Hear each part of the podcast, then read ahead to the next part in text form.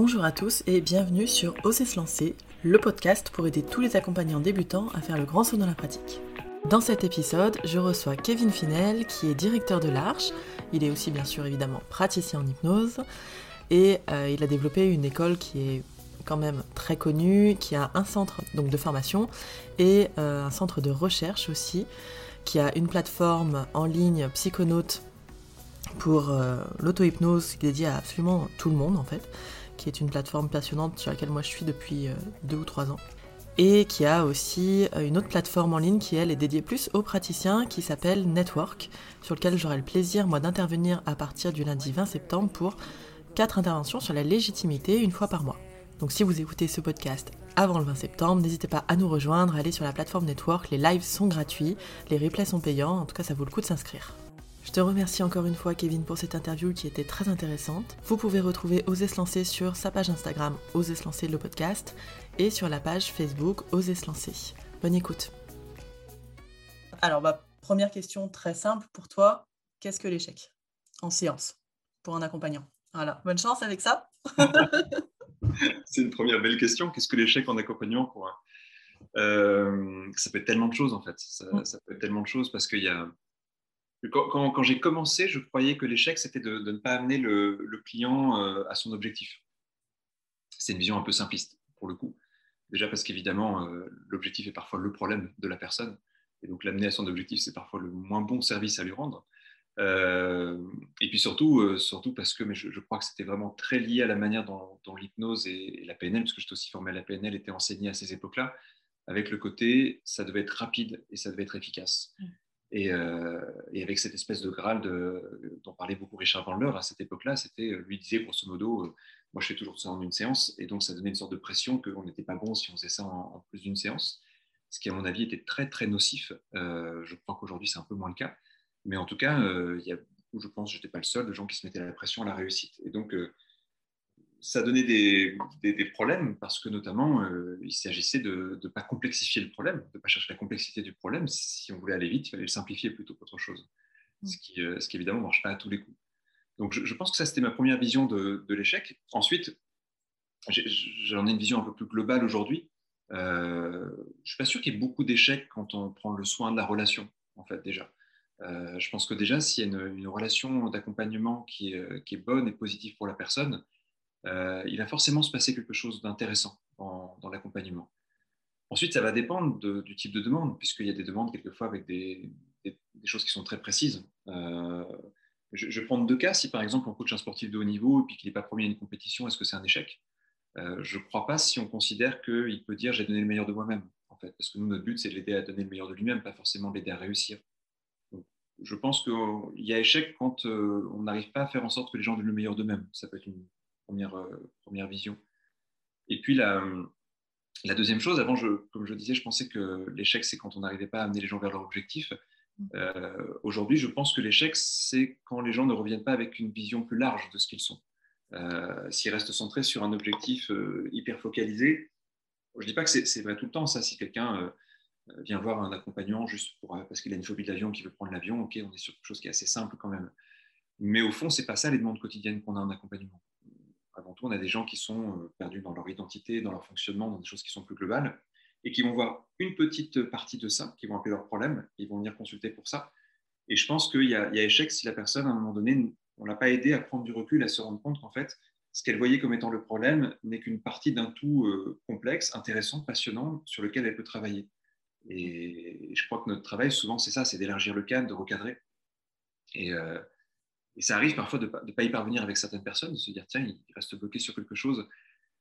Et on sent bien, en plus, tant qu'il reste bloqué sur cette chose-là, ça ne va pas beaucoup les aider. Euh, et dans ce cas-là, ouais, moi, j'ai tendance à penser qu'il y, a un échec de ma part. Je n'ai pas réussi à, trouver les bons mots, à trouver le, bon positionnement, euh, à créer la relation de confiance euh, bonne avec la personne. ce qui veut dire que quelquefois, les gens atteignent leur objectif et je considère quand même que c'est un échec. Et quelquefois, les gens ne l'atteignent pas et je considère que c'est une réussite. C'est très subjectif tout ça. Ok, donc ce serait plus sur la relation et puis sur l'espèce de connaissance de soi ou de voir plus grand que juste euh, les œillères qu'on met et qu'on a quand on arrive en séance.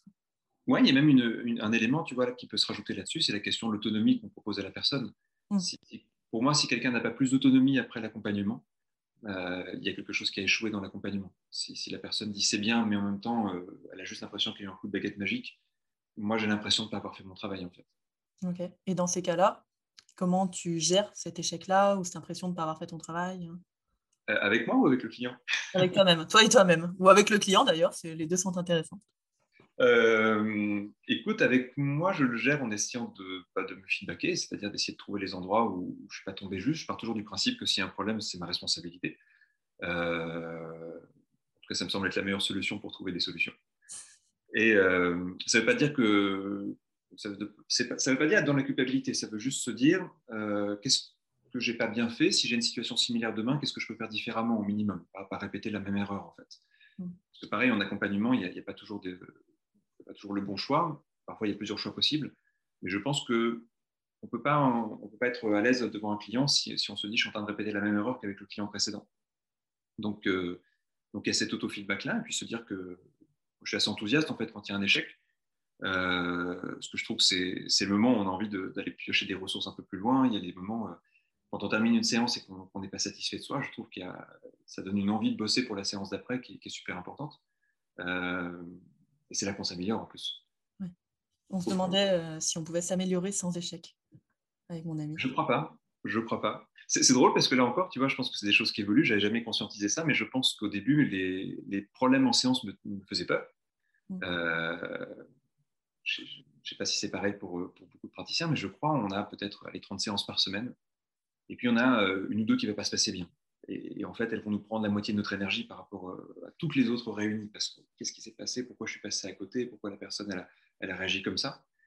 Et du coup, euh, au début, je, pense que j'avais tendance à avoir un peu peur de ces moments-là. Euh, et puis en fait, je pense qu'il y a eu un moment où ça a switché. C'est un truc que j'essaie de transmettre maintenant sur les niveaux avancés de formation, c'est de se dire aux gens, finalement, l'hypnose marche tellement bien que souvent c'est facile. mais le problème, c'est que quand c'est facile, on ne sait pas toujours pourquoi ça a marché, et peut-être même qu'on y est pour rien. Mm. Il y, a, plein de notions passionnantes là-dedans, sur tout ce qui est manipulation des attentes, sur tout ce qui est, euh, euh, sur tout ce qui est le, fonctionnement, le fonctionnement cérébral, qui fait que parfois, euh, ce n'est pas la séance d'hypnose qui fonctionne, c'est autre chose. Et donc, quand ça a fonctionné, on ne sait pas toujours pourquoi ça a fonctionné. Alors que quand il y a un échec, on peut essayer de comprendre pourquoi ça n'a pas fonctionné comme on l'aurait souhaité. Est-ce que c'est -ce c'est nous qui sommes partis dans une mauvaise direction? Est-ce qu'on n'a pas mis les choses en bon ordre? Est-ce qu'on a mal compris quelque chose de la personne? Et au final, maintenant, je crois que quand il y a une difficulté en séance et que je me dis, tiens, là, si je ne fais pas quelque chose, ça va aller vers l'échec, je crois que c'est le moment où, euh, ça me connecte aux ressources les plus intéressantes, en fait. Euh, les séances faciles, j'ai presque l'impression de pouvoir les faire sans y penser. Euh, mais quand une séance devient difficile, là, il y a tout qui se mobilise et puis tout d'un coup, il y a un enjeu, c'est, il y a un défi, il y a quelque chose de passionnant et on a envie de résoudre l'énigme, en fait, quelque part. Mmh. Oui, je ressens à peu près la même chose. Le côté énigme, recherche, aller comprendre ce qui se passe, est-ce que ça bloque. C'est mmh. là que ça devient super intéressant. tu as parlé d'erreur. Est-ce que tu différencies l'erreur de l'échec? Alors, ça, c'était avec Jean Dupré qui m'avait sorti cette notion et j'avais dit c'est pas faux, Jean, c'est pas faux. Euh, mais ça ne m'étonne pas de genre, c'est une discussion qu'on a, déjà eue aussi tous les deux. Ben oui, bien sûr que les deux sont. En fait, je, considère que dans une séance d'hypnose, il doit y avoir plein d'erreurs. Euh, parce que sinon, on n'apprend pas. En fait, on, on, est obligé dans un début de séance. Alors, je dis ça après pour préciser, moi, je n'ai pas du tout une pratique scriptée d'hypnose. Euh, du coup, on ne rentre pas dans un rail, on ne rentre pas dans une histoire. On a besoin de, lancer des, indices, de lancer des suggestions et de voir qu'est-ce que la personne en fait. Et, là, c'est un modèle de test, en fait. Donc, j'envoie une information, ça passe, ça passe pas. Je ne sais même pas si on peut appeler ça erreur, mais en tout cas, il y a, euh, des fausses pistes. Euh, il y a, tiens, cette suggestion, la personne ne l'apprend pas, mais du coup, ça m'indique quelque chose et je sais comment la faire après. souvent, pour moi, dans, dans une séance d'hypnose, il y a deux temps il y a un temps où on teste plein de choses. Et puis tout d'un coup, parce qu'on a suffisamment testé, on sait exactement quoi faire. Et là, tout d'un coup, tout va très vite et tout va très bien. Mais il faut qu'on ait bien processé l'information. on a besoin des erreurs du début pour construire le bon accompagnement après. Je vois des personnes parfois, euh, et c'est des sujets qu'on aborde là aussi pas mal en, formation, qui veulent tout tellement bien faire au début qu'elles minimisent leur capacité à avoir de l'erreur au début. Et euh, en faisant, par exemple, je, prends un, côté un peu technique, mais en faisant beaucoup de machines à phrase. Je trouve que la machine à phrase, c'est une très mauvaise idée dans une séance, sauf à des moments très précis. Mm. Parce qu'en fait, tu ne sais pas ce qui a marché si tu fais de la machine à phrase. Si tu testes vraiment quelque chose, tu as un retour. Et donc, tu peux te dire, OK, j'ai fait ça, donc la personne réagit comme ça. Et là, tu commences à échafauder une, stratégie. Et tout d'un coup, tout devient clair. Tu te dis, mais c'est ça qu'on va faire pour la personne. C'est comme ça qu'on peut l'amener vers quelque chose. C'est telle suggestion qui va marcher. C'est tel, le processus qui va l'aider à prendre conscience d'eux. Euh, et c'est parce qu'on a fait beaucoup d'erreurs qu'on en fait moins après, en fait. Mmh. Ouais, et c'est vrai que des fois, de peur d'échouer, on va faire un truc hyper global. Oui. Il pourrait marcher avec tout le monde, mais du coup, on va pas du tout apprendre à connaître la personne et ce qui lui va à elle, quoi, en tant que personne. Et là, s'il y a une erreur, ça devient un échec après, parce que parce qu'on ne sait plus comment sortir de ça. Du coup, si on fait beaucoup d'erreurs au début, eh bien, il y a pas il y a moins d'échecs possibles après. Donc, on va dire que les erreurs nous empêchent les échecs, peut-être. Ok. Est-ce que toi, dans, dans ta pratique, je suppose que tu as eu plein d'échecs, et euh, est-ce qu'il y en a un qui t'a marqué particulièrement, un ou deux ou ah, qui t'ont fait changer de pratique, qui t'ont fait dire oula, là je suis euh, dans les choux complets euh? Ouais, tu sais, c'est marrant parce que j'ai une croyance sur la pratique de l'hypnose, c'est que tous les six mois, un an, on change de style. En tout cas, c'est comme ça que je le vis. J'ai l'impression que j'ai beaucoup de gens qui le vivent aussi comme ça autour de moi. et c'est un petit peu comme si à chaque grande difficulté qu'on rencontrait, Mm. on, allait compenser par autre chose en se disant bah, je vais partir dans cette direction-là parce que ça a été la solution. Puis du coup, ça me donne une nouvelle forme de pratique pendant quelques mois. Puis à nouveau, bah, il y a un endroit où ça passe pas, puis on va chercher autre chose. Euh, donc forcément, ouais, c'est à chaque fois des, à chaque fois des, échecs euh, qui font grandir aussi de ce, de ce côté-là, parce qu'on se dit tiens, mais avec cette personne, si j'avais fait ça, ça irait mieux. On teste, puis on s'aperçoit que ça marche très bien ce truc-là, et puis, jusqu'au jour où ça marchera pas parce qu'il n'y a aucune solution qui, marche à tous les coups. Euh, mais ouais, tu vois, je pense à, deux éléments euh, en particulier. Euh, bah, si je prends un, moment même très précoce dans mon travail, c'était que je disais au début, moi j'étais formé par des gens comme Richard Bandler, John Grinder et tout ça, dans une PNL à l'époque très hypnotique, mais, mais dans laquelle par exemple je ne me reconnais plus du tout aujourd'hui. Et, et, notamment un outil que j'aimais beaucoup, beaucoup, au début, que tu, que tu connais sans doute, peut-être sous un autre nom, mais qui s'appelle les sous-modalités en PNL. Et je me rappelle d'un exemple d'une démonstration de, Richard Bandler qui faisait un truc très joli avec les sous-modalités. Moi, ça m'avait beaucoup plu. Et du coup, ça m'avait tellement marqué que je voulais faire ça avec tous mes clients. C'est regardez, on peut bouger les images, les sensations et tout ça. Et, euh, et, là, j'ai eu un moment, euh, grand moment de doute. C'est euh, une personne qui avait une, douleur, une douleur non, non diagnostiquée. Elle avait juste très mal. On disait qu'il n'y avait rien, que c'était psychologique, donc elle était venue voir pour ça. Et à un moment donné, je, je vais expliquer un petit peu la théorie des, sous-modalités, puis, puis, je dis un peu rigolant comme ça, je, vais prendre votre douleur, et puis on l'enlève, et puis on, la jette. Et là, j'ai le visage de la personne médusée qui me regarde et qui fait Elle est partie. Et moi, je suis très content sur le coup, parce que je me dis bah, C'est quand même génial, on va faire des choses magnifiques avec le cerveau. Et en fait, je suis tellement enthousiaste de ce que j'ai fait que je ne me rends pas compte que je viens de créer un gros problème pour cette personne. Et je... heureusement, cette personne est revenue, parce qu'en fait, une semaine après, cette personne arrive, mais vraiment effondrée. Et moi, je suis, très étonné. Je dis, attendez, la dernière fois, euh, vous êtes parti, il n'y a plus la douleur. Cette personne dit, oui, j'ai plus la douleur. Et, là, tout d'un coup, cette personne éclate en sanglots en me disant, c'est terrible, en fait, parce que je ne sais pas qui je suis, parce que euh, ça l'avait tellement choqué, en fait, que sa douleur puisse partir. C'est une douleur qui était là depuis dix ans, qui entravait beaucoup sa vie, qui l'empêchait de dormir, qui, la rendait aigrie, enfin, c'était beaucoup de choses. Mais ça avait changé son identité, en fait, à cette personne. Et croire qu'on pouvait faire un changement superficiel comme ça, en fait, c'est... Euh, et ça, ça m'avait énormément posé question. C'est le moment, je pense, où j'ai commencé à me dire attends, ce que j'ai appris, euh, c'est sympathique, mais il y, a un moment en fait où ça ne va pas. Euh, et c'est vrai que c'était, c'était un moment de remise en question en fait par rapport à ça. Euh, ce, qui, ce, qui a aussi changé ma manière d'enseigner l'hypnose. C'est le moment où je commençais à enseigner l'hypnose. Et en fait, il y a eu un premier grand virage à ce moment-là en disant notre but n'est pas juste de, soulager le problème, notre but c'est de faire quelque chose qui, convient à tous les niveaux de la personne. Et puis, de la même façon, je vais prendre un truc qui, est arrivé un petit peu plus tard. En fait, c'est euh, euh, je pratiquais beaucoup avec des modèles de détermination d'objectifs qu'on trouve notamment dans le coaching, qui sont des, modèles qui sont intéressants.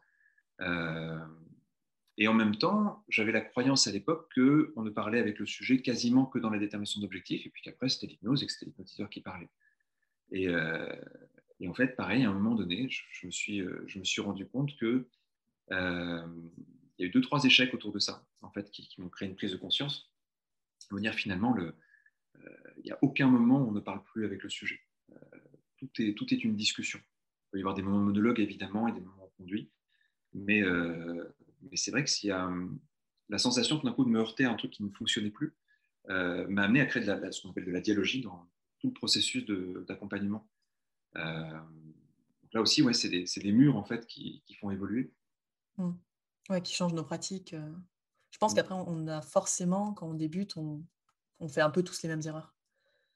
Je, crois, ouais. on a besoin de les faire, en fait, quelque part. on a besoin de les faire pour trouver un peu notre style et ce qu'on doit faire. Quoi. Je crois, oui, c'est. C'est des questions que je pose beaucoup là du côté euh, formation parce que, comme tu dis, je crois qu'il y a des erreurs qu'on a besoin de faire. Euh, du coup, il y a des paris qu'on fait quand on, forme des personnes et euh, notamment, alors, si je prends la structure de formation qu'on a, on, certifie les gens à un premier niveau de formation qui, s'appelle le praticien et là, on leur dit tester. Et, nous, on sait qu'on leur a pas tout dit. Et, en même temps, on ne peut pas leur dire certaines choses tant qu'ils n'ont pas vécu. Je vais prendre un exemple tout simple.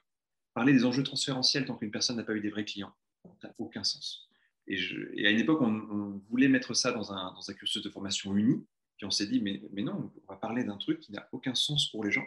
Il faut qu'ils se confrontent à ces difficultés d'enjeux transférentiels pour qu'à un moment donné, euh, on puisse euh, les travailler vraiment et, amener toute la matière qui est autour de ça, qui, est hyper importante, je pense, dans, le, dans la partie relationnelle de l'hypnose. Je prends cet exemple parce que, tu vois, en plus, euh, souvent, je sais que l'hypnose est encore souvent enseignée comme ça, on va, juste apprendre la, relation par euh, des choses comme la synchronisation, qui sont très bien, mais qui sont qu'une première étape relationnelle. Et à un moment donné, si on ne travaille pas sur les enjeux transférentiels, la, synchronisation, elle a ses limites. Et, mais voilà, je pense qu'il faut apprendre une première couche, tester des choses, et puis tout d'un coup se dire maintenant, euh, je vois bien qu'il y a des endroits où ce que, j'ai appris à un premier niveau ne va pas, euh, et, notre façon de travailler maintenant, c'est de dire, ben, voilà, on vous a appris la théorie, maintenant vous voyez les limites de la théorie, maintenant on va apporter euh, des éléments contradictoires à la théorie. Et, là, il y a une étape de construction qui est intéressante. Mais c'est vrai que c'est pas facile parce que, parce que du coup, ça mène toujours ces questions. Quand est-ce que je suis prêt à commencer à faire de l'hypnose? Je crois que si on attend de, de se dire j'ai tout pour faire de l'hypnose, on n'en fera jamais. Euh, il faut pratiquer même en sachant qu'au début, euh, on n'a pas tout et que, que c'est aussi la pratique qui va nous apprendre et nous faire nous poser les bonnes questions. Mmh. Et que peut-être on n'aura jamais tout non plus, parce que plus on avance dans ces trucs et plus on se rend compte qu'on ne sait rien, c'est une catastrophe. plus on fait de formation et plus on se dit, mais il me manque la systémie, il me manque ça, il me manque ci. Mmh. Donc, euh, Mais c'est vrai que c'est intéressant ce que tu dis sur le transfert, parce que moi, je me suis enfin, je viens de psycho, et là-bas, le transfert, c'est en plus une fac psychanalytique, donc ah oui, j'imagine. Nickel. Euh, et j'étais très surprise quand coaching, PNL, euh, hypnose, les trois grosses formations que j'avais faites, euh, personne ne parle du transfert jamais. Quoi. Ouais, c'est problématique. Parce que alors, on peut en avoir une vision un peu, un peu différente de celle qui est dans la tradition psychanalytique, mais à un moment donné, quand même, dans une relation thérapeutique, il y a un contre-transfert. Et, et, quand moi, je vois des accompagnants qui ne connaissent pas même le terme, qui ne savent pas de quoi ça parle, je me dis qu'il doit y avoir des zones aveugles dramatique en fait. Alors si on voit une personne une fois pour une séance, évidemment, c'est pas très important ce Mais quand on commence à travailler sur euh, quelque chose d'assez profond avec une personne sur euh, quelques mois, ouais, là, on peut pas faire l'impasse de ça en fait. Si je me pose pas la question de la surface projective, si, euh, mais, mais en même temps, tu vois ce que, ça rejoint ce que tu disais tout à l'heure. Souvent, quand, quand, on forme les gens là-dessus et qu'ils ont vécu des difficultés là-dessus et que d'un on leur dit bah, maintenant qu'on voit ça, qu'est-ce que vous en pensez Qu'ils font? Mais ça y est, je comprends en fait pourquoi je me suis planté. Euh, là, ça a du sens. Euh, je crois qu'il faut s'être planté deux, trois fois, d'un coup se dire, mais attends, je suis... bien sûr que la personne a projeté un truc sur moi et que d'un coup, je me suis pris dans un rôle qui n'était pas le mien et en même temps, je ne sais pas quoi en faire pour, euh, pour pouvoir ensuite comprendre de quoi on parle quand on parle d'enjeu transférentiel. Mmh, je suis d'accord. Et alors, on dévie un peu, mais c'est pas grave. je pense qu'il y a aussi le fait de, quand on l'a vécu soi-même, en tant que patient, client, le mmh transfert, moi, je vois mon thérapeute, j'ai envie de le tuer toutes les cinq matins ou de l'embrasser quoi, et de lui dire T'es un génie, bravo. Quoi. Et, ça, je peux le poser dans la séance et lui dire Ben voilà, là, euh, tu m'énerves euh, ou, il se passe des trucs. Et, mais quand on l'a vécu en tant que client, tout de suite, on se dit ben, Si moi je le vis, c'est clair que euh, je vais le faire vivre et on va le vivre avec, dans une séance. Donc, c'est aussi intéressant, je pense, de passer de l'autre côté du miroir et de, et de vivre le truc, ce que finalement pas tant d'hypno font parfois. En tout cas, pas tant de débutants. Oui, parce que tu vois, même ce que tu dis de pouvoir poser avec ton thérapeute le fait qu'il y, a ces éléments-là, euh, en fait, je ne suis pas sûr qu'il y ait beaucoup d'hypno aujourd'hui qui laissent la place pour ça, mm. euh, qui indiquent à leurs clients qu'ils peuvent vivre ce genre de choses aussi. Et ça, c'est un problème parce que euh, les clients, ils sont, ils sont, très suggestibles. En fait, il y a des gens qui se posent toujours la question de la suggestibilité. Je pense qu'on a un problème de trop de suggestibilité avec nos clients. Et, si on ne leur donne pas un cadre pour penser à ce qui est en train de se passer, et, ben, tout va se jouer à un niveau inconscient et on va se faire avoir aussi en tant qu'accompagnant. Mm. tellement de choses à explorer. je reviens du coup sur l'échec parce que sinon on en a pour trois heures, je te le dis. Euh, pour toi maintenant, comment, qu'est-ce qui te fait rebondir après un échec? Quel est, Tu t'en as un peu parlé? Tu as dit que c'est de te faire un auto-feedback qui te permet du coup de regarder, mais dans tes capacités, qu'est-ce qui fait que tu fais cet auto-feedback? Qu'est-ce qui fait que tu te dis, bah, là, c'est moi? Tu as aussi parlé de la prise de responsabilité, du fait qu'on était responsable de ce qui se passait. en tout cas, moi, c'est mon fonctionnement. je, pense que ça passe par une. Après, c'est vraiment encore très, très personnel tout ça, mais pour moi, quand il, y a, quand il y a quelque chose qui se passe pas bien, en tout cas, il y, a un moment de blocage dans une séance où la personne part et je sens qu'il y a, y a des éléments qui ne sont pas cohérents, en fait, c'est très stimulant. C'est-à-dire que tu sais, sur les théories du flow, on dit souvent que les états de flow arrivent quand on est devant une difficulté à, surmonter. Euh, et, je pense que c'est un ancrage que je me suis fait dès qu'il y a, dès qu'il y a ce qu'on appelle un échec. Pour moi, ça me met dans un état de flow. C'est-à-dire que tout d'un coup, il y a une sorte de mode survie qui s'active, que c'est genre euh, hyper attention, hyper présence. Et du coup, euh, bah, ça me met en transe, en fait, hein, tout simplement. Donc, il n'y a plus de client à ce moment-là, donc c'est plutôt de l'auto-hypnose. Mais, mais ça, m'amène à, rejouer plein de scénarios, à, refaire euh, à une époque, je jouais aux échecs, tu sais, quand, tu perds une partie d'échecs, tu, te la refais dans ta tête 10 euh, fois, 15 fois, 20 fois, et s'il avait joué ce coup-là et tout ça, et puis tu reprends ton échec, et puis tu refais la partie. Et je, fais vraiment ce, lien avec, euh, avec l'hypnose où ça fonctionne quasiment de la même façon. Tu, refais ta partie, en fait. Tu refais tout et tu imagines plein d'hypothèses. Et à chaque fois, tu as deux, trois trucs où tu dis, mais voilà, en fait, l'endroit où il s'est passé quelque chose. en plus, quand la séance est encore assez fraîche, en trance, on retrouve les mots, on retrouve les phrases, on retrouve les intonations de voix. Et euh, moi, j'aime beaucoup travailler sur la mémoire auditive parce que je pense que c'est pas l'écrit qui peut nous aider dans ces moments-là. Enfin, moi, ça m'aide pas beaucoup. Par contre, la mémoire auditive, c'est souvent là qu'on sent une inflexion de voix qui n'est pas bien passée, on sent le petit temps d'attente avant la réponse. Et on se dit là, il s'est joué quelque chose que j'ai pas vu sur le coup. Il faudrait pouvoir filmer nos séances, ça serait génial, mais, ouais, J'allais te demander si euh, pour toi ça aurait un sens d'enregistrer au moins, peut-être en audio, nos séances et les filmer. Mais déjà, alors je crois que j'étais un peu trop paresseux pour les réécouter toutes. Euh, quand j'arrivais à en réécouter une ou deux par semaine, tu vois, j'étais, déjà très content de moi, mais euh, bon, voilà, ça faisait beaucoup d'enregistrements pour pas grand-chose. En plus, c'est pas toujours complexe, c'est toujours un peu complexe ce dispositif avec les clients, les enregistrer. Et puis en plus, ça les met pas toujours dans une bonne suggestion. Enfin, je trouve que c'est pas toujours, toujours pratique. Mm. Et puis, et puis, ça prend beaucoup de temps. ce que je trouve intéressant, par contre, c'est parfois de filmer ces séances et puis de les revoir avec un, avec un confrère, avec quelqu'un qui va avoir un autre regard. Ça, euh, si tous les hypnos pouvaient se faire ça une fois par semaine, se faire des échanges de séances avec quelqu'un d'autre qui regarde et qui commente, ça, ça serait super. Euh, à une époque, on avait créé un petit centre de pratique à Paris avec euh, pas mal d'hypnos et on se faisait ça régulièrement, c'était super intéressant. après, il faut la structure pour le faire, il faut pouvoir être proche des gens, il faut avoir aussi un bon rapport de confiance. Ce que, que je remarque aussi, c'est qu'il y a beaucoup d'hypnos qui, qui se figent un peu dans leur pratique je crois qu'une des choses qui évite ça, c'est la supervision. La supervision, c'est aussi un endroit où on pose ses échecs, justement. Euh, parce que comme dans toutes les pratiques, on est un peu seul, on est, on est jugé parti, on est, euh, euh, il peut y avoir cette facilité quelquefois d'oublier de se remettre en cause pour, et puis de rejeter par exemple la faute sur les clients, de dire quand même là cette personne était vraiment difficile et tout ça. Elle n'avait pas envie de changer, c'était pas son moment. quand même, pas très sympathique cette personne. Euh, et, je pense que la supervision, elle, évite aussi ces échecs-là. C'est super important, ce, côté-là aussi, d'avoir quelqu'un qui, nous recadre aussi là-dessus en disant Mais toi, qu'est-ce qui s'est passé? Pourquoi la relation n'était pas bonne avec cette personne? Où est-ce que tu en es toi par rapport à ça? Et qu'on puisse poser nos difficultés, les enjeux relationnels qui nous ont posé problème, euh, euh, nos enjeux personnels qu'on a mis dans la séance. Il y a plein d'autres choses à analyser de ce côté-là.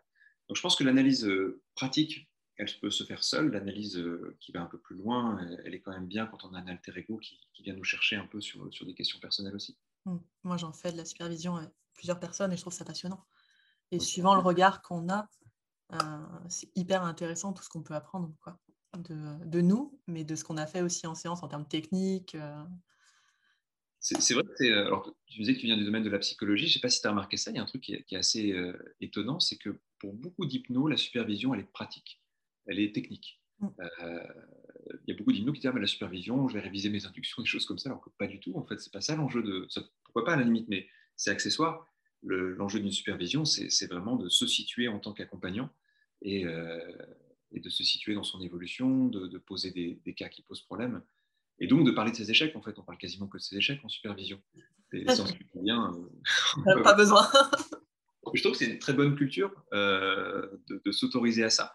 Et je remarque que les praticiens qui le font dès le début de leur pratique, en fait, gardent beaucoup de flexibilité. Euh, les gens qui n'ont pas fait ça pendant les deux, trois premières années de leur pratique, c'est dur parfois de revenir à ça. Parce que, parce que quand, voilà, quand, tu vas quand tu discutes avec des gens qui font de l'hypnose, ils vont te dire, euh, comme tu disais tout à l'heure, euh, j'ai 100% de réussite.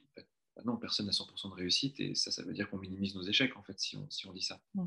Et ce n'est pas, pas un service à rendre, en tout cas. Ouais. J'en connais des hypnos qui se sont un peu bloqués comme ça, en, en mode avec le truc que l'hypnose peut tout résoudre, presque des fois. Que ça sert à rien d'aller voir du côté de la PNL ou du côté de, du coaching ou du côté de, de plein d'autres trucs, de l'analyse transactionnelle, des choses comme ça. Parce que l'hypnose suffit à soi-même. Et, euh, et, qui, du coup, par contre, au bout de cinq ans, commencent à s'ennuyer aussi de leur pratique. Parce que quand on fait tout le temps la même chose, finalement, et qu'on n'ose pas, parce que si on n'ose pas aller se faire superviser, c'est peut-être aussi qu'on n'ose pas trop se prendre dans les dents, que se mettre face à son échec, quoi, ou face à ce qu'on pourrait nous dire et qu'on change du coup jamais de euh, façon de faire non plus en séance. Ouais, pour moi, c'est un des grands enjeux des prochaines années. C'est un sujet sur lequel on planche à large depuis, euh, depuis un petit moment et, je pense qu'à un moment donné, ça, va avoir le jour, une, vraie formation de superviseur. Mmh. Euh, mais comme il n'y a pas cette tradition-là en hypnose, aujourd'hui, il y a une partie de l'équipe qui en interne qui se forme à la supervision dans d'autres domaines pour aller chercher comment ils ont résolu ça dans le coaching, comment ils ont résolu ça évidemment en psychanalyse, en gestalt, c'est très intéressant ce qu'ils font. Parce qu'il nous manque vraiment cette culture. Et je pense que c'est un des gros problèmes aujourd'hui d'hypnose, tant pour la légitimité des praticiens que pour, euh, nos clients, parce que c'est pour eux qu'on fait ça aussi. Et, euh, je pense qu'un quelqu'un qui n'a pas cette, cet appui de la supervision, comme tu dis, ouais, il, peut tourner en rond, il peut se réfugier dans une zone de, confort, il peut euh, à un moment donné aller vers de la facilité, il peut y avoir de la rigidité. Et, et je pense qu'en plus, il y a du déni dans ces moments-là. C'est-à-dire qu'il y a du, ça marche pas, je, vais me trouver des excuses plutôt que de me confronter à ma, difficulté. Ouais. la prise de responsabilité, elle n'est pas tellement là, quoi, à ce moment-là. Ouais, je pense, moi de mon côté, c'est les deux problèmes de, du boulot, c'est la supervision, le manque de supervision et, le manque de travail perso. Euh. Il y a quand même plein d'hypnos qui ne se connaissent pas et qui ne savent pas ce qu'ils renvoient et qui ne savent pas leur blocage, leur truc. Et, et je pense que c'est un réel problème quelque part. Ah complètement, c'est euh, bah, tu sais, moi, je, suis même surpris, il n'y a pas tant d'hypnos qui font de l'auto-hypnose. Ce serait pas mal. C'est vrai, c'est vrai, c'est vrai que. Euh, mais c'est quand même une discipline qui est, géniale, qu'on connaît. Euh, ça fait partie des paradoxes de l'hypnose. Hein, euh, je pense que c'est normal parce que notre discipline, elle est assez jeune finalement dans sa structure. Mm. Donc, c'est des choses qui vont évoluer. Et donc, c'est pas grave au fond, mais, mais, par contre, il ne faut pas que ça, ça s'installe. C'est ce côté. Déjà parce que je suis accompagnant, je dois être parfait mais une sorte de barrière un peu, étrange.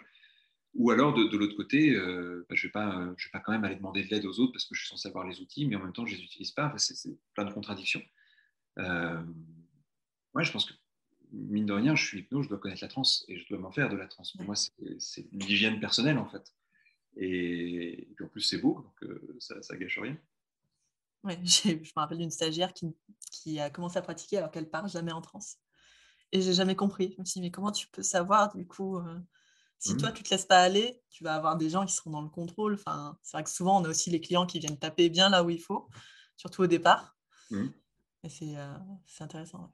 Tu parlais de taux de réussite tout à l'heure. Tu dirais que toi, ton taux de réussite en séance, tu t'avais à l'estimer à peu près? Tu sais, pour moi, c'est très. Je ne peux pas te donner de réponse parce qu'en fait, la seule, euh, la seule chose qui vaudrait, ce serait de faire une étude là-dessus. Ouais. Euh, je ne comprends pas, moi, les gens qui disent j'ai 80% de taux de réussite, j'ai 70% de taux de réussite, parce qu'en fait, est-ce qu'ils suivent leurs clients à 2-3 ans pour savoir comment ça se passe? Moi, je ne le fais pas, et je pense que je ne connais pas quelqu'un qui le fait aujourd'hui. Il y a des sujets sur lesquels ça serait plus facile. C'est vrai que c'est à la limite assez facile d'avoir un suivi, je sais pas, sur des arrêts du tabac ou sur des régimes ou des choses comme ça. Mais, là encore, en fait, il faudrait déjà définir ce que c'est le, les critères d'une réussite. Euh, parce que ce n'est pas forcément le, critère de la première demande du client il y a des gens qui viennent pour une chose et puis finalement, en fait, ils vont s'apercevoir que c'était juste une demande d'écran, par exemple. Ou, euh, tu parlais du contrôle, c'est un des exemples qu'on donne souvent. Euh, quelqu'un qui dit voilà, je veux plus contrôler, en fait. déjà dans l'hyper-contrôle à fond. Peut-être qu'il faudrait aller chercher du côté de la peur du non-contrôle.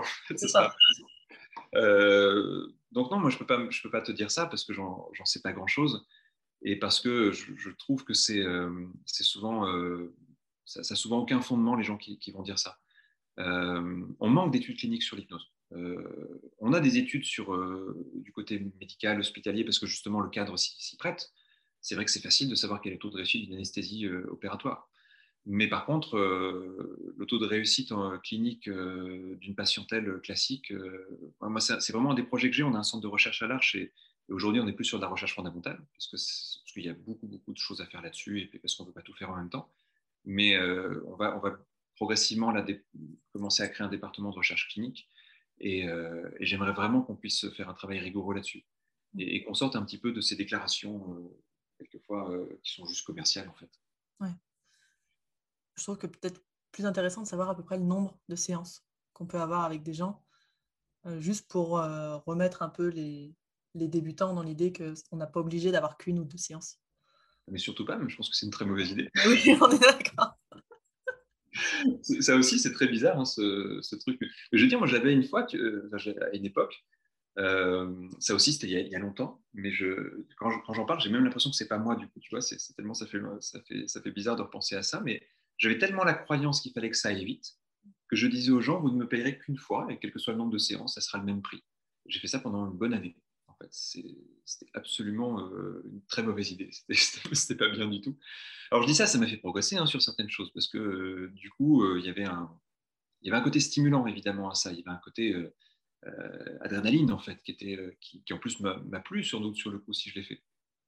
Mais c'était mettre les clients dans une contrainte déjà, parce qu'en fait, il y avait quand même des gens, et ça je m'en suis rendu compte après, parce que sur le coup on a des œillères sur ça, mais qui, euh, qui à un moment donné, en fait, n'étaient euh, pas à l'aise de plus payer une séance parce qu'ils se disaient, bah, attends, il faut quand même, si je change pas, c'est qu'il y a un problème, le mec a l'air sûr de lui. Ça les met dans une contrainte bizarre. Nous, ça nous met dans une contrainte parce que euh, c'est un peu ce que je disais tout à l'heure, en fait, on ne va pas forcément travailler sur tous les, toutes les facettes de la problématique. il y a quand même plein d'enjeux qui, qui, passaient à côté, en fait, dans ce genre de fonctionnement. Et puis, euh, et puis quand quelqu'un change, ça ne veut pas dire que le travail est fini en plus. C'est pas parce qu'une personne va dire ça y est, euh, euh, je sais pas, je suis en train de, changer dans mes relations affectives qu'en fait le travail est terminé. La, question c'est à quel moment la personne en fait elle a gagné son autonomie et elle peut continuer. Et c'est pas grave si on fait une séance ou deux de plus pour que la personne elle ait plus besoin de ça pendant 10 ans, 15 ans et, non pas qu'elle refasse un autre thérapeute six mois après parce que, parce que le travail n'était pas fini. Mmh parce que le travail n'était pas fini ou parce que développer une espèce de dépendance ou euh, pour aller mieux maintenant, il faut tout le temps voir un thérapeute. Quoi. Oui, tout à fait, oui. Il y en a aussi qui fonctionnent comme ça. Oui. Ouais. Est-ce que, alors là, c'est plus question de dualité, mais pour toi, est-ce que la peur de la réussite peut pour rejoindre la peur de l'échec? Euh, Là, tu parles en tant que client ou en tant qu'accompagnant Accompagnant. C'est pas quelque chose que je ressens. Euh, pose vraiment bien la question. Tu vois, non, je ne suis pas sûr que. Non, je ne crois pas. Je crois pas. En tout cas, moi, je ne vis pas comme ça.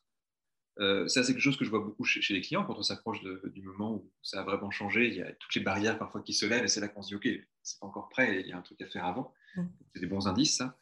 Mais, euh, mais non, peur de la réussite, je ne crois pas. Euh, je, je, pense que, par exemple, dans mon fonctionnement, je mets beaucoup d'exigences mais aussi parce que ma casquette formateur fait que je, veux toujours me sentir légitime dans, ce que je fais.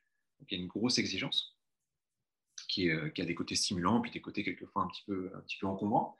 Euh, mais la peur de la réussite, non, je ne crois pas avoir, euh, avoir ressenti ça.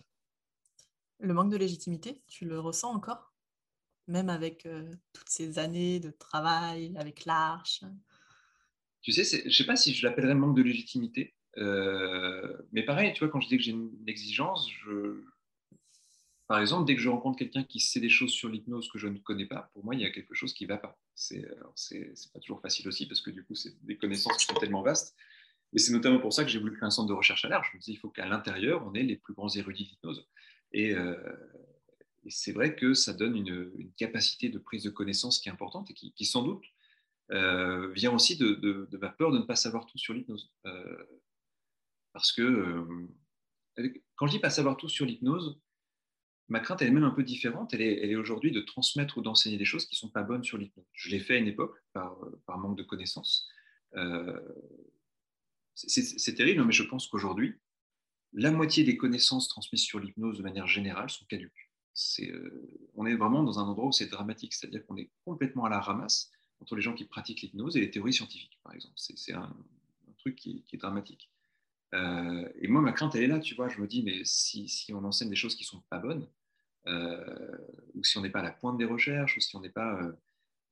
c'est même pas moi qui ai plus de légitimité, ce serait mon école qui aurait plus de légitimité. Mmh. donc il y a une quête de légitimité et qui est permanente, et surtout, et surtout l'envie de, de, transmettre quelque chose qui est au meilleur des connaissances actuelles à chaque fois. Ok.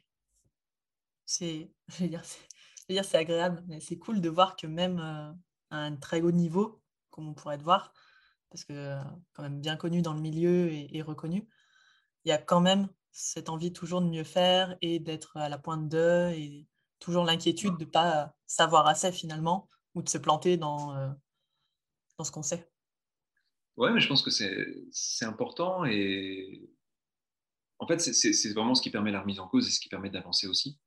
Euh, là, c'est le côté aussi chef d'entreprise qui, parle, c'est que si on croit qu'on a fini quelque chose, en fait, on, est déjà dépassé. Euh, le monde va vite, la pensée va vite, et, puis, euh, même si on est dans un domaine qui n'est pas toujours le changement, bah, le rôle qu'on peut avoir quand on, est dans un, quand on dirige un institut de formation, c'est justement de, faire évoluer la pratique. donc, c'est pas toujours tranquillisant je peux dire par exemple que euh, quand euh, ça doit arriver au moins une ou deux fois par an, euh, on a les synthèses du centre de recherche qui nous disent ce, ce point-là ne va pas dans la formation. Chaque fois, c'est quand même pas simple. Quoi, mince. Alors, souvent, tu vois, on n'aurait pas pu faire grand-chose avant. et puis souvent, même. c'est ça aussi le, problème. On a un luxe aujourd'hui depuis quelques années, c'est un truc dont, je suis vraiment très heureux, c'est qu'aujourd'hui, quand il y a une question qui nous pose problème, eh ben, je peux dire à un chercheur, passe trois mois dessus. C'est-à-dire que quelqu'un est payé pour prendre trois mois de sa vie à lire une centaine d'ouvrages, aller rencontrer les plus grands spécialistes de la question un peu partout dans le monde et tout ça, et nous faire une synthèse. Euh, moi, déjà, depuis qu'il y a ça, le problème de légitimité, il s'est un peu apaisé. Tu vois, à l'intérieur, ça fait un peu genre, ok, déjà, ça fait du bien, ça, ça rassure un peu. Euh, et puis, ouais, bah, tu vois, je ne sais pas si tu connais un peu Cyril Champagne, par exemple, qui, est un peu la, figure connue du, centre de recherche. Euh, quelquefois, il vient nous embêter à nous dire, mais ce truc-là, ça ne va pas, les amis, il faut qu'on change, il faut qu'on fasse évoluer ça. Et du coup, ben, voilà, on, pose dessus, on, met des choses à plat, on écrit des choses, on, va creuser, on va rencontrer des gens, on va se former. Euh, et tu vois, c'est exponentiel parce que je, vois le budget formation à l'Arche est de plus en plus important. Formation équipe interne, hein, tous les années, est plus important en fait. Euh, parce qu'en fait, il y, a tellement de choses qui, nous intéressent et tellement de choses qu'on rassemble que c'est euh, passionnant. Je, je prendre un exemple là-dessus où j'ai vraiment eu un moment de malaise de légitimité c'est à un moment donné, c'était il, y a deux ans, je pense maintenant, euh, on a vu avec l'équipe de recherche qui se spécialise sur la question des états de conscience aujourd'hui. Et le problème, c'est qu'on avait une, zone aveugle. Une zone aveugle, c'est qu'on toujours, on avait toujours suivi la question des états de conscience du côté psychologie. Ce qui est bien, et ça nous semblait normal d'aller la suivre du côté psychologie, en fait. Et bon, bah, il ne se passe pas grand-chose dans la question des états de conscience en psychologie. Donc, on avait une veille, tu vois, qui ne nous apprenait pas grand-chose. Puis tout d'un coup, et tout coup, l'idée de dire, mais attends, il y a un autre endroit où on étudie la trans, c'est l'anthropologie. Et là, on s'est rendu compte, en fait, il y avait 70 années d'études de recherche scientifique en, anthropologie sur la question des états de conscience, que du côté psychologie, on était complètement à la ramasse. Euh, en fait, il y avait des, choses qui n'étaient pas du tout actualisées, des choses qui étaient complètement dépassées. Et là, on s'est dit, mince, on enseigne la trans de manière euh, caduque. On enseigne la trans comme si euh, on avait fait l'impasse sur 70 ans de recherche. Et, et ouais, ça, ça avait été un gros, gros, un gros moment où Là, il y a la légitimité qui fait mince. Euh, Donc, c'est en même temps, voilà, c'était passionnant. Puis ça nous a fait euh, affiner des choses. Ça nous a, alors, ça n'a pas tout changé, mais ça, ça a quand même. Euh, enfin, je dis ça n'a pas tout changé, mais quand même, profondément, ça a changé quelque chose dans notre approche de l'hypnose, en fait, mm. et du coup, dans la manière de la pratiquer et de l'enseigner. Ok. Est-ce que tu auras un dernier conseil pour nos débutants en hypnose? Débutants et moins débutants euh, je dirais si c'est débutant, euh, ça vaut le coup de se planter plein de fois. Et c'est pas grave, en fait, parce que se, planter, euh, ça ne veut pas dire que la personne ne sera pas contente. ça ne veut pas dire que la personne va forcément évoluer. Je pense que si on fait bien notre travail, se planter n'empêche pas la personne d'aller mieux. En fait, il y aura forcément quelque chose qui va bouger, qui sera mieux. Et, et je crois qu'il faut passer par là, en fait, se, dire je, travaille, je, fais des séances, je fais des séances, je fais des séances. Euh, il est normal ce problème de légitimité, déjà parce qu'on est dans un métier qui n'est pas réglementé, ça n'aide pas, euh, parce qu'on a des formations qui sont encore beaucoup trop courtes, ça évoluera, mais pour l'instant, en tout cas, c'est l'état des lieux d'aujourd'hui, et puis c'est. On pourrait parler longtemps de ça, mais il y, a, beaucoup de problèmes autour de ça aujourd'hui. Euh, je suis pas sûr que ça résoudrait tout. Hein. Je pense qu'il y a des gens, ils sortent de 50 fois qui sont toujours pas légitimes, donc c'est n'est pas le seul élément, mais c'est sûr que ça aide pas. Euh, et du coup, je pense qu'il y a un moment où, il y a besoin de pratiquer et de se dire qu'on va se tromper, et de se dire que, que c'est pas grave et que c'est intéressant. Euh, mais à chaque fois, je pense qu'on fait une erreur, c'est se dire qu'est-ce que je vais apprendre de ça et puis où est-ce que je peux trouver de l'information pour compléter ce que, je fais. Euh,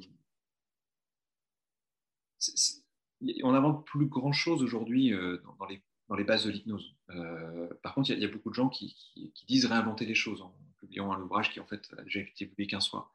mais le point positif de ça, c'est qu'en fait, tous les grands problèmes qu'on va rencontrer au début de notre pratique ont déjà été pensés mille fois. Mm. Et, et, du coup, il y a des étapes presque obligatoires. Et il faut passer par là.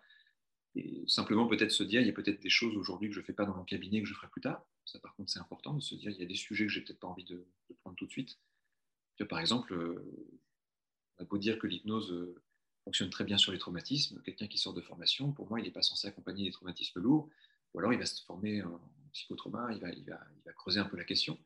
Euh, donc, par exemple, ça, ça me semble pas forcément bien sur les deux, trois premières années de pratique d'aller se confronter à, à, ce genre de choses régulièrement. Si ça arrive en séance parce que ce n'était pas prévu, c'est une chose et je saurais gérer. Mais, mais euh, si une personne appelle en disant qu'elle a un polytraumatisme et que c'est complexe, peut-être que je vais dire écoutez, je, plus tard, mais je vous envoie vers quelqu'un qui a, qui la légitimité. C'est pas non plus mettre la pression avec des cas qui, où on sent que ça sort de notre domaine de compétences. Et puis, je pense pour. Euh, quand on commence à avoir un peu plus d'expérience, je pense qu'après 2-3 ans, on passe du côté débutant, on va dire, à, à, un côté un peu plus intermédiaire. On commence à avoir quelques milliers de séances, on commence à, euh, là, je pense que le truc, c'est de toujours varier sa pratique, en fait. C'est, euh, quand un truc marche, ça sert à rien de le refaire. Ce serait une bonne, une bonne vision, de se dire, OK, ça, ça marche très bien, maintenant je fais autre chose. Et toujours essayer de renouveler. Parce que c'est le moment où on risque de s'enfermer après 2-3 ans de pratique. C'est ce que tu disais tout à l'heure. C'est, le moment où il y a plein de praticiens qui prennent leur zone de confort, qui font ça, ça, ça, ça, pas, pas autre chose. Et euh, bon, bah, ça, c'est un peu dommage dans une pratique aussi riche que la nôtre. Ouais. Ouais, il y a quand même aussi bien la notion, je trouve, de, de travail et de détermination dans l'échec. C'est-à-dire que ça demande du taf d'aller au-delà de ce qu'on connaît et d'aller justement chercher, comme tu disais, les réponses dans des bouquins, dans des euh, formations, dans des trucs. Pas s'endormir sur ses deux oreilles. Ouais. Peut-être une autre chose aussi qui est importante, c'est de ne pas être seul dans sa pratique. Ouais. Euh, c'est parce que c'est une pratique qu'on évite isolée quand même en tant qu'hypno. On est seul dans notre cabinet, on rencontre des gens, mais toujours des gens qui sont du côté patient. Et je pense euh, avoir des personnes de confiance autour de soi avec qui on peut, on peut échanger et puis euh, suffisamment en confiance en tout cas pour qu'on puisse parler de nos problèmes et de nos, difficultés aussi. Euh, je pense que ça évite aussi beaucoup d'écueils, ça. Oui. oui. ça fait du bien d'avoir des gens qui sont de la partie et à qui on peut tout balancer et se plaindre un bon moment de nos clients. Ça... Par contre, éviter des, moi, les gens que je trouve nocifs en tant qu'accompagnant, c'est les gens qui disent que tout va toujours bien dans leur, dans leur cabinet. Parce qu'à mon avis, euh, ça veut dire qu'ils ne sont pas à l'aise avec leur propre pratique, en fait. Donc, pas forcément les, personnes euh, les plus fréquentables, je trouve, dans, notre domaine. Par contre, ceux qui disent, bah ouais, c'est pas un métier facile. Bien sûr que c'est pas un métier facile. Et c'est ça qui le rend merveilleux aussi. Mm. Euh, je pense qu'aujourd'hui, euh, j'imagine un enseignant dire, mon métier est facile. Je crois pas qu'il y ait beaucoup d'enseignants aujourd'hui qui disent que leur métier est facile, mais leur métier reste merveilleux quand même. Et c'est peut-être parce qu'il est complexe. je dis pas difficile, justement, je dis complexe. L'inverse de facile, c'est pas forcément difficile. C'est il y a de la complexité, il y a des choses qui nous touchent. On est des êtres humains euh, imparfaits et instables. Et, euh, tout ça va nous chambouler. Et malgré ça, on va faire du bien aux gens. Donc, c'est un sacré mélange. Mmh.